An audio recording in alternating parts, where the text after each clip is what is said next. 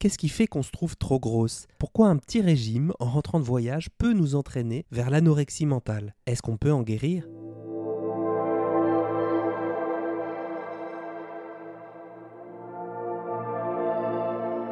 Charles Brumeau, diététicien, présente. Dans la poire, le podcast pour mieux manger.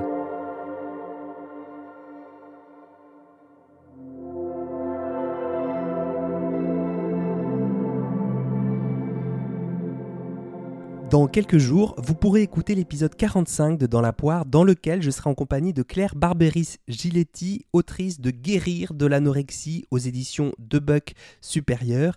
Alors guérir, c'est un mot fort, peut-être trop fort pour certains ou certaines, mais c'est une réalité, celle de Claire, que j'ai voulu vous partager. Cet épisode, c'est un format témoignage de son parcours, mais aussi avec des infos de diététique concernant la prévention et la rémission de ce trouble des conduites alimentaires.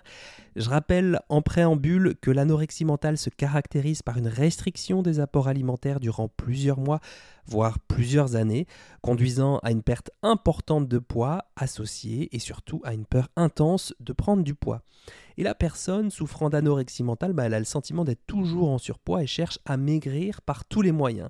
Ça veut dire que la personne contrôle ses apports caloriques, qu'elle évite certaines familles d'aliments et ou qu'elle pratique souvent une activité physique intense qui génère des émotions agréables et participe à l'amaigrissement. L'anorexie mentale, c'est une maladie relativement rare entre 0,9 et 1,5% des femmes et 0,2 à 0,3% des hommes, même si quand même 1% des femmes, ben, ça commence à faire du monde. Hein. Elle touche dans 80% des cas les filles et les pics d'apparition de la maladie se situent entre 13 et 14 ans et entre 16 et 17 ans, même si on peut voir d'autres tranches d'âge qui sont touchées par la maladie.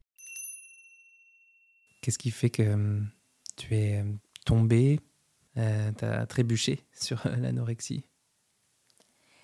C'est assez complexe. Euh, moi, j'avais 15 ans.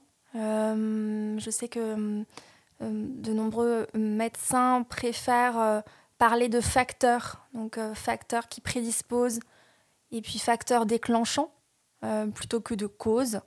moi, je me reconnais un petit peu dans les deux. Disons qu'à mes 15 ans, c'était une période de vie bon, qui, comme tout ado, est pas évidente. Le corps est en transformation très rapide. Euh, moi, j'avais voilà, des, des, formes féminines qui étaient arrivées rapidement. Je savais pas trop comment gérer ça. Et puis, euh, je me souviens que hum, ma meilleure amie à l'époque euh, était partie. Elle avait déménagé dans une autre ville que celle dans laquelle j'habitais. Ça a laissé un vide immense. À ce moment-là, euh, j'ai voulu changer d'établissement euh, pour le lycée. J'ai pas été sélectionnée dans l'établissement que je voulais, donc gros échec pour moi. C'était la première fois que je me prenais, je pense, un nom comme ça dans la figure, moi qui avais un parcours voilà, de très bon élève, etc. Et puis, euh, je suis partie voyager en, Floride avec ma, mère et ma sœur. Aux États-Unis, on sait, la nourriture n'est pas forcément hyper équilibrée. Je me suis retrouvée avec 2-3 kilos en plus pendant, pendant ces vacances-là et je l'ai super mal vécu. Euh, très mal vécu. Et quand je suis rentrée, euh, j'ai dit, bah en fait, euh, je me sentais vraiment pas bien dans mon corps et, j'ai commencé un régime, sauf que le régime a vite dérapé. Et ça a dérapé ça a dérapé. Je me suis pas arrêtée en fait. J'ai pas arrêté mon régime. Mon régime s'est transformé en, en anorexie.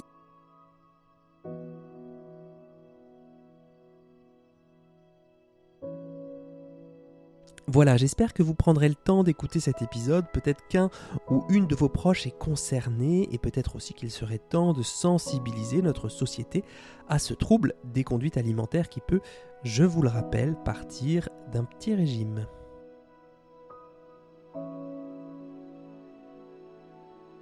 Retrouvez très vite le prochain épisode Dans la poire, un podcast créé par Charles Brumeau, diététicien. Belle écoute